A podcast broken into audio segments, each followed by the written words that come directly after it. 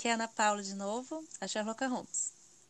No episódio 1, que foi o piloto, eu já me apresentei um pouco e hoje eu estou aqui com o meu pastor, o pastor Emílio Garófalo Neto, da Igreja Presbiteriana CMA, e a gente vai conversar um pouquinho sobre o tweet que eu postei hoje de tarde e rendeu muito.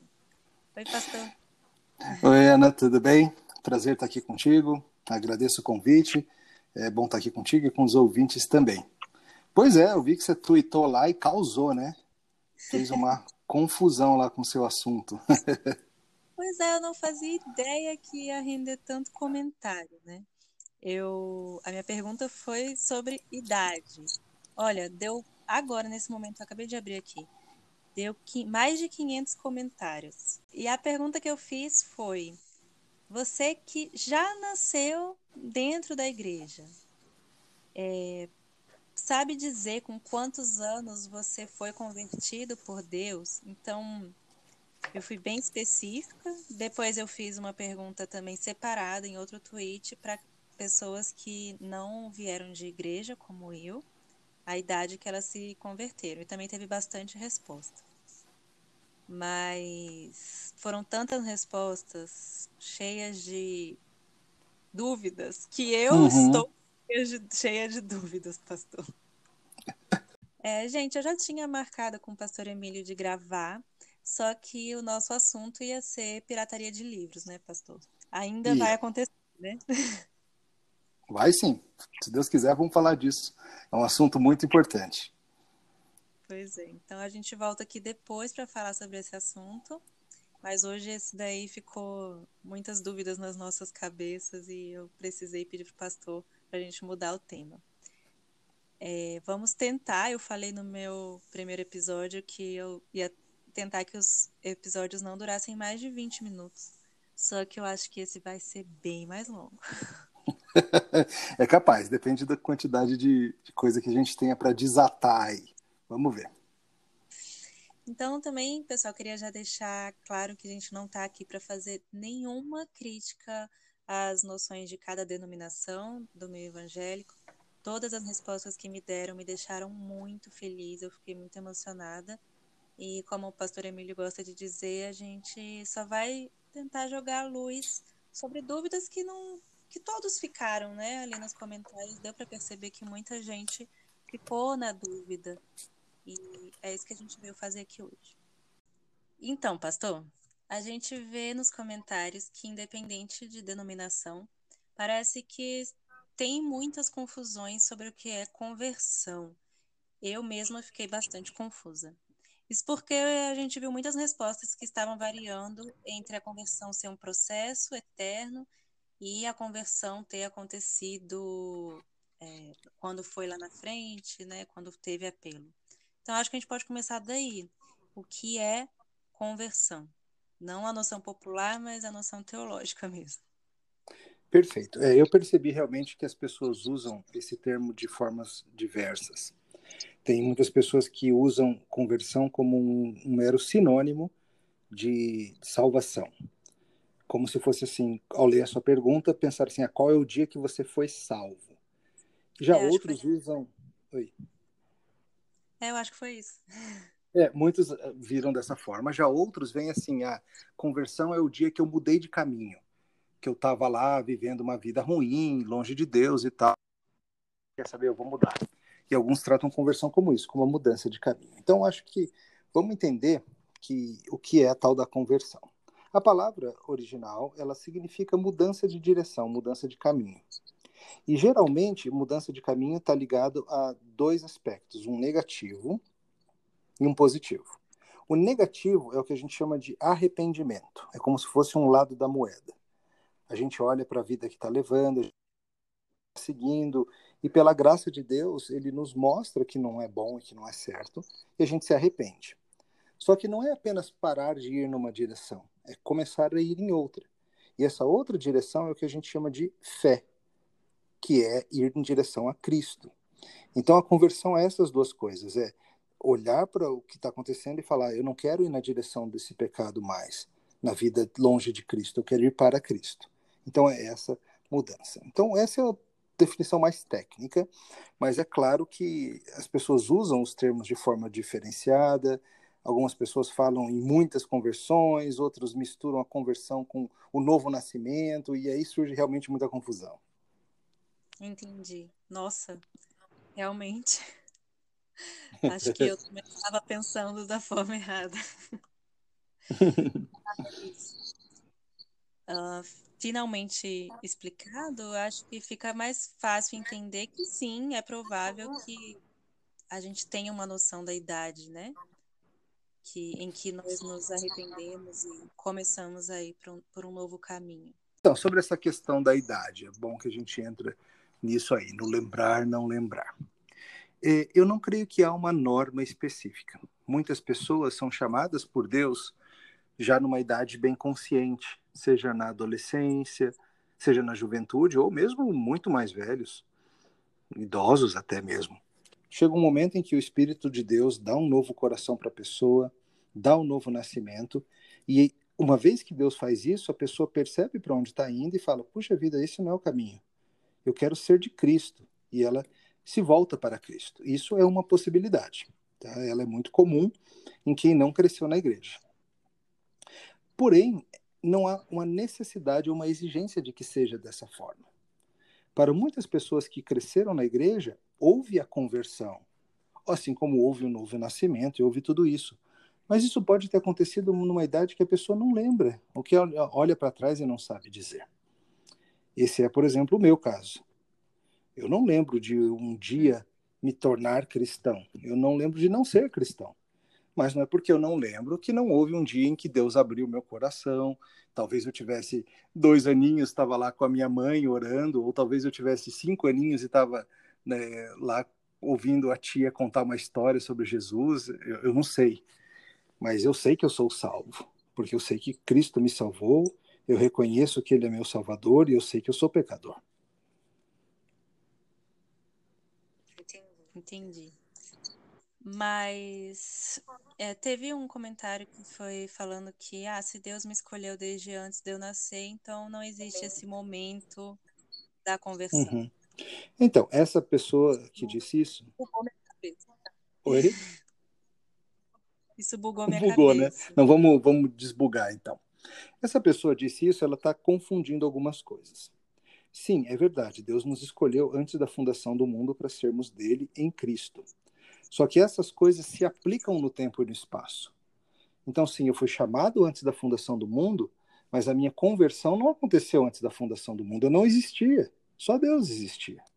A minha conversão, meu novo nascimento, meu arrependimento, minha fé, essas coisas aconteceram no, na minha vida, no meu tempo. Então, às vezes, as pessoas confundem um pouco disso. Talvez a reação dessa pessoa seja contra uma noção de que de que no final das contas fui eu que fui lá e decidi e pronto, sem considerar o fato de que Deus nos chama, né? Às vezes é uma reação contra isso. É, exatamente. Inclusive, a minha pergunta foi: eu perguntei é, quando Deus é, te converteu, né? isso. né? E ainda assim, é, vale lembrar que é isso, né? Ninguém, eu não me converto, ninguém se converte, é Deus que faz isso por nós, graças a é, Deus. É, certamente é Deus que, como a Bíblia diz, abre o nosso coração para que a gente possa crer. Mas é claro, eu creio, eu me arrependo, mas tudo isso movido pelo Espírito de Deus, pela bondade de Deus. Mas tá, tá realmente ficando muito mais claro tudo para mim. Eu espero que quem está ouvindo também esteja clareando as ideias. Eu espero aí. que sim também. Ainda tem umas coisinhas para esclarecer aí, né, Ana? Para a gente seguir. É, até teve um comentário que eu achei muito bom, porque é, uma garota ela disse exatamente assim, vou ler o que ela falou. Tá. Ela falou que é muito difícil perceber. Então, assim, ela deve ter nascido na igreja. Aí ela falou aqui, ó, uma amiga me usou a seguinte alegoria. Quando você é de fora e se converte, parece que um ônibus te atropelou e te jogou do lado certo da estrada. Com quem nasce na igreja, é como se a gente pegasse um retorno bem aberto. e eu, assim, achei muito bom isso.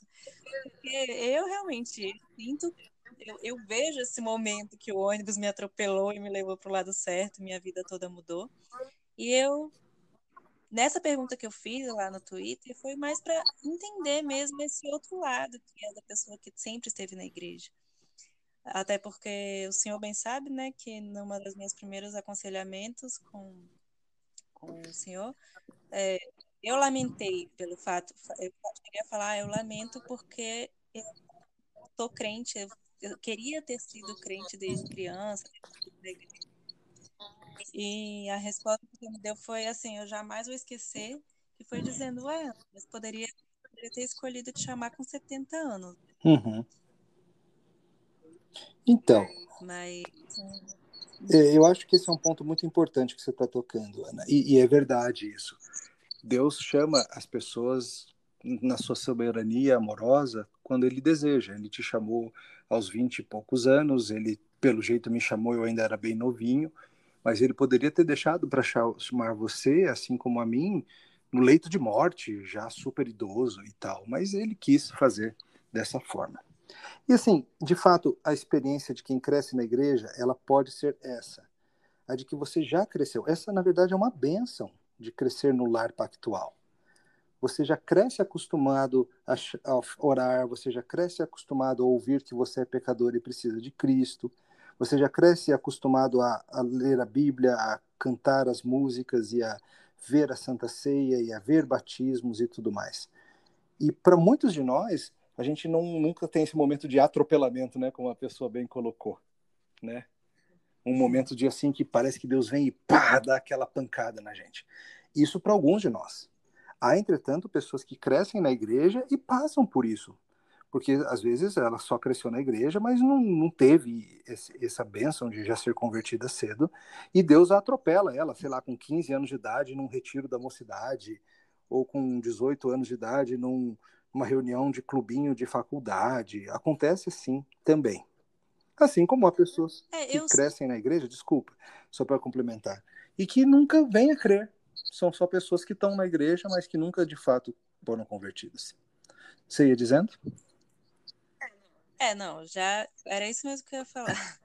Eu vi pela maioria dos comentários que lá na pergunta de quem é nasceu na igreja, a maioria sabe a data que isso aconteceu e como muitos responderam mais do que só a idade, me fazendo chorar bastante, inclusive, diga-se aqui. É, ele sabe, a maioria dos crentes que nasceram na igreja sabem uma, a idade que realmente Deus chamou, e isso me surpreendeu demais. Mas alguns comentários, e, eu vou ler um deles aqui, o, o rapaz falou: Eu não lembro. Fico muito triste, pois meus amigos lembram, mesmo os nascidos na igreja. Mas eu não tive uma experiência nem nada. Uhum que, que o senhor pode dizer assim tá. para esses. Essa, essa resposta vai ser dupla. E aqui eu não estou de forma nenhuma questionando a experiência das pessoas ou dizendo que elas entenderam errado, mas é só pelo fato de que às vezes nem a gente entende o que Deus fez. Por exemplo, Spurgeon e outros autores relatam que quando foram convertidos, eles achavam que eles tinham decidido por Cristo. Aí, à medida que eles vão amadurecendo, eles começam a ver que foi Cristo que os perseguiu e os, e os chamou, sabe? Então, mesmo o nosso entendimento, às vezes, não é muito claro. Então, por exemplo, pode ser que um desses que respondeu, aí estou pensando num, num, caso fictício, que falou assim: ah, eu cresci na igreja, mas foi só com, 20, com 14 anos que Deus me converteu. Pode ser que tenha sido isso, pode. Mas pode ser também que Deus tenha dado para essa pessoa um novo coração lá com 5, 6, 7 anos. Só que só quando ele chegou numa idade mais avançada é que ele teve uma noção real do que é o pecado mas não significa que ele só foi nascer de novo ali. Talvez o Senhor já tivesse trabalhando no coraçãozinho dele há um bom tempo e chegou um momento em que tudo se foi, fez mais claro do que jamais fora antes. O que isso não significa que foi ali aquele dia e aquela hora. Então, esse rapaz que você mencionou disse assim: Ah, eu queria tanto saber, coisa e tal. Talvez as pessoas tenham ido nesse lado, e a gente depois pode falar um pouquinho mais sobre o decisionismo e o que está envolvido nisso, porque eu temo que tenha se começado a colocar uma ênfase indevida nisso, na ideia de que você tem que saber o dia e a hora, senão você não não passou por isso. É, e as pessoas confundem a tal da conversão por crise com conversão. Tá? Uma conversão por crise é isso, é um momento assim dramático de atropelamento, né? Mas muitas vezes a conversão é algo muito mais suave, muito mais tranquilo. É. Assim, não, não acho que é o caso da gente entrar nisso nessa conversa agora, mas é claro que existem muitas pessoas que cresceram na igreja, que são filhos de pastor e que não vão ter a conversão, né? É, só um alerta, mas não tem nada a ver com nenhuma das pessoas que responderam lá. Eu acho que a gente pode conversar sobre isso em outro momento, mas só para deixar esse esse ponto aí no Não, ar. com certeza, a gente pode guarda essa aí, anota aí para a gente conversar, porque de fato tem muitas pessoas que crescem na igreja e elas são acostumadas a estar lá no domingo, elas sabem usar o vocabulário de crente, afinal aprenderam falando isso, conhecem alguma coisa das histórias bíblicas, mas o Senhor nunca deu para elas um novo coração. E tem muita gente assim mesmo, infelizmente. Gente que está enganada e enganando. Enganando, inclusive, a si mesmo. É. Bom, é... continuando então, eu percebi muitas, muitas, muitas respostas relacionadas ao ah, eu lembro da idade, foi a idade que eu fui lá na hum. frente. Quando o apelo, o apelo da igreja e teve até um comentário que eu, eu claro, gente, eu estou citando aqui vários comentários porque é sobre isso que a gente está falando, tá? É, a menina respondeu: ah, eu fui lá, levantei e fui lá na frente. E outra criança me disse: Mas você já é crente? E eu respondi: Mas eu ainda não aceitei Jesus. Hum. Foram muitos comentários por essa Entendi. linha. É, eu preciso falar aqui que, com todo respeito, é, a gente tem que falar um pouquinho aqui sobre essa questão do apelo, sobre o ir lá na frente. E eu fui lá na frente, tá, gente? A minha conversão não foi numa igreja presbiteriana, né, não foi é, reformada, mas eu fui a um apelo. A partir desse apelo, é, eu, me eu fiz o curso né, de batismo, me batizei. E, claro, sou muito grata a Deus pelas formas que Deus usa. Mas, pastor, isso é uma regra, essa questão de uh, você ir lá na frente, você ter esse, esse, essa resposta ao apelo? Hum, essa é uma ótima pergunta. Então, de fato, muita gente acha que é isso, que conversão é o dia que você ouviu um apelo e foi lá na frente e, e sei lá, talvez tenha dado seu nome para numa listinha ou, ou, ou, às vezes não é nem foi lá na frente, mas se alguém quer aceitar Jesus, levanta a mão ou fica um pé onde você está ou vem aqui na frente, né? A gente vê de diversas formas. Ou faz uma oração, né? Tem uma oração é, certinha que é Isso, feita, né? repete, repete essa oração. oração comigo e assim por diante. Então, assim, acho que é importante explicar um pouquinho de história aqui. É, essa Oi? Por favor, tá bem, tá bem. gente. Essa ideia de ir lá na frente, ela é bem nova. Na verdade, nova em termos de história, né? Porque começou em 1800 e bolinha com um cara chamado Charles Finney. O Charles Finney foi quem desenvolveu esse sistema de, de apelo, de ir à frente. Antes disso, não tinha nada desse negócio de ir à frente na igreja para ser salvo. E veja, de novo, eu não estou dizendo, como você mencionou, que pessoas não sejam salvas nesse momento, como você mesmo conta da sua experiência, mas de que isso não era necessário, digamos assim. Por 1800 anos, pessoas foram convertidas sem ir lá na frente, tá? Sem levantar a mão, ou sem repetir a oração comigo, ou sem vir aqui na frente. Porque a conversão não é o ato de você ir à frente. A conversão é o que Deus faz no seu coração. E, e sim, muitas igrejas seguem essa cerimoniazinha de vem aqui à frente, mas isso é só para evidenciar o que talvez tenha acontecido ali no coração. E, e, isso acaba gerando algumas distorções, tá? Uma delas é, é a pessoa começar a colocar tanto a fé dela não em Cristo, mas na decisão de ir lá na frente, que a pessoa aceita apelo uma vez por mês. Talvez você já tenha visto isso. Parece que a pessoa está todo apelo, a mesma pessoa vai lá na frente. Já viu isso? Acontece muito. Talvez eu já, talvez eu já tenha feito isso. Por quê? Porque a pessoa é, é aquele negócio assim, não, é, eu, tá, eu fui lá na frente, mas eu não ando andando muito sério na vida cristã, então acho que eu estou precisando atender outro apelo, voltar lá para frente. E, e, é isso que, que nem a menina falou assim: você já não era crente, por que você está indo lá aceitar Jesus? Ou, ou não, agora que eu estou aceitando mesmo. Então as pessoas não devem colocar a sua fé na cerimoniazinha de ir à frente. Elas devem colocar a sua fé em Cristo. Tem ido ela à frente, levantado a mão ou não levantado a mão, e ficado com vergonha no banco, mas o seu coração agora é de Cristo, isso não é um importante. E, e, no caso de muitas pessoas, pode ser que aquele tenha sido mesmo o dia da salvação. Ali foi o dia que ela entendeu o seu pecado, que ela entendeu a necessidade de Jesus, e ali ela creu e calhou também de ser o mesmo dia que ela foi lá na frente, ou não. Pode ser que a pessoa tenha sido salva já semanas antes, e aí ela estava matutando sobre aquilo, e um dia quando ela foi na igreja, o pastor chamou à frente, ela foi, mas não é que ali ela foi salva, talvez ela já tivesse sido salva semanas antes, dias antes. Então, é muito importante que a gente não, não trate conversão, salvação, como igual a ir na frente lá na igreja. Senão você cria vários problemas. Você cria várias confusões aí no coração do pessoal. É verdade. E eu Fiquei, com, fiquei até com uma dúvida agora durante a sua resposta, que tá, me diga se eu estiver confundindo tudo de novo. Tá? Tudo bem. É, a conversão não é esse ato de lá na frente e ela não é salvação. E ela é algo que Deus faz, é, é, algo não, né? É o que Deus faz no nosso coração que leva arrependimento e fé. Então, é, assim como várias respostas que eu recebi, a conversão ela pode ser um processo, ela uhum. assim, ela pode acontecer várias vezes, já que a gente se arrepende várias vezes. Tá, e... beleza, vamos entender então isso. É, de fato, é, não, conversão não é igual a ir lá na frente. Conversão é um dos passos da salvação, das coisas que Deus faz. Antes da gente se converter ou, ou se arrepender e crer, Deus precisa dar para a gente um novo coração, senão não tem como isso acontecer.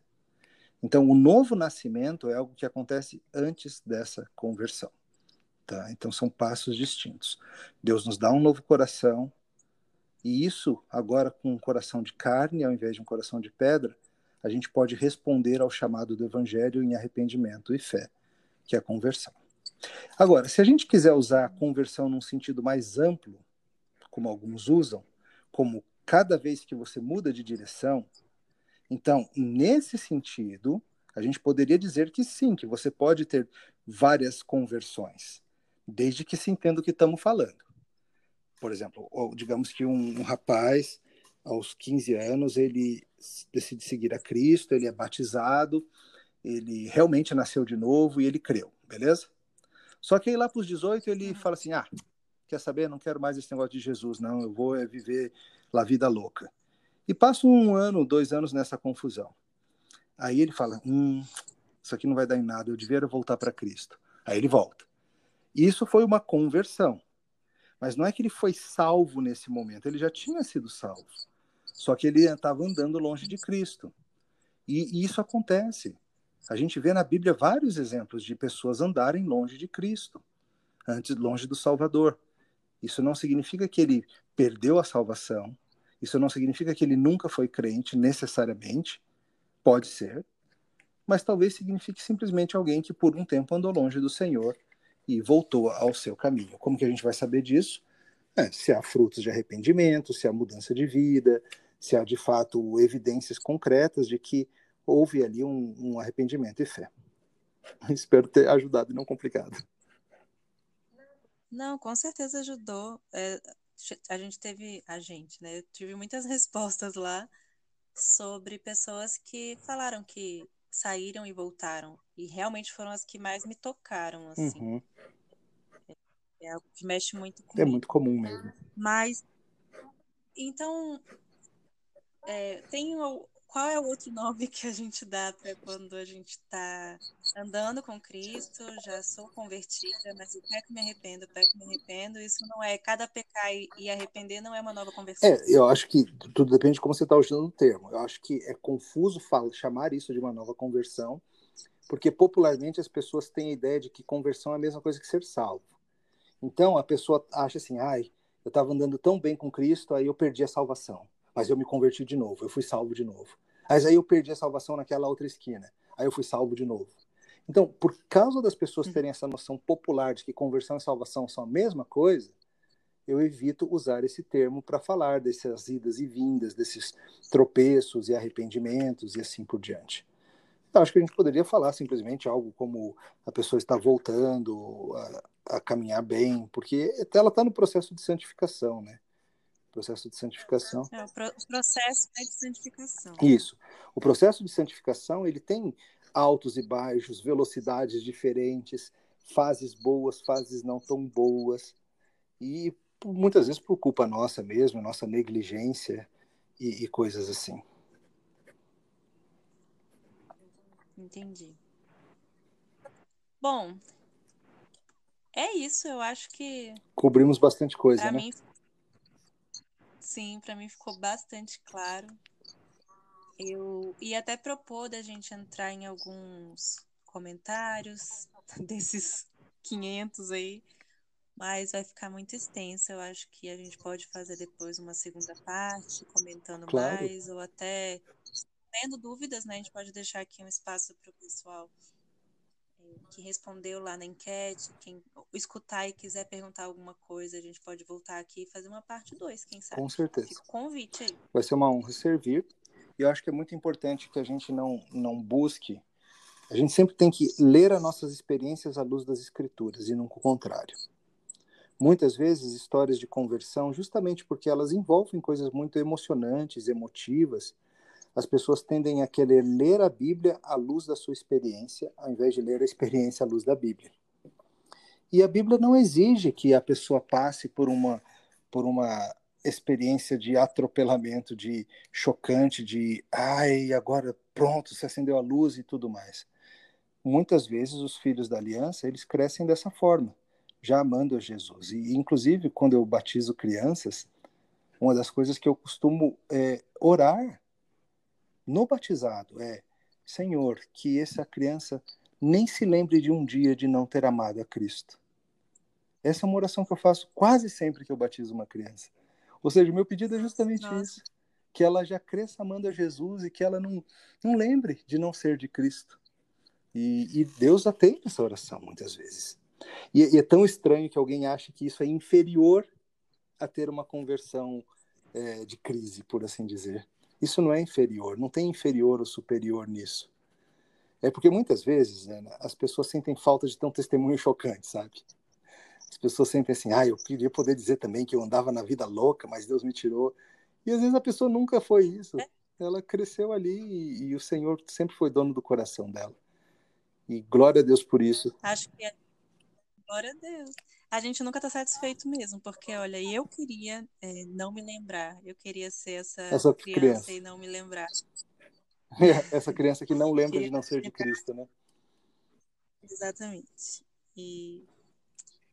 Ai, pastor, eu fico muito feliz. Acho que foi muito boa essa conversa. Eu estou muito feliz com, com as coisas que a gente esclareceu aqui. Eu fico feliz de ser útil e espero que também seja útil a muitas pessoas aí que vão ouvir. Agradeço pelo convite, fico honrado e Deus te abençoe também, filha. Amém, Deus te abençoe. Eu agradeço o tempo aqui. e obrigada. De nada. E é isso, tá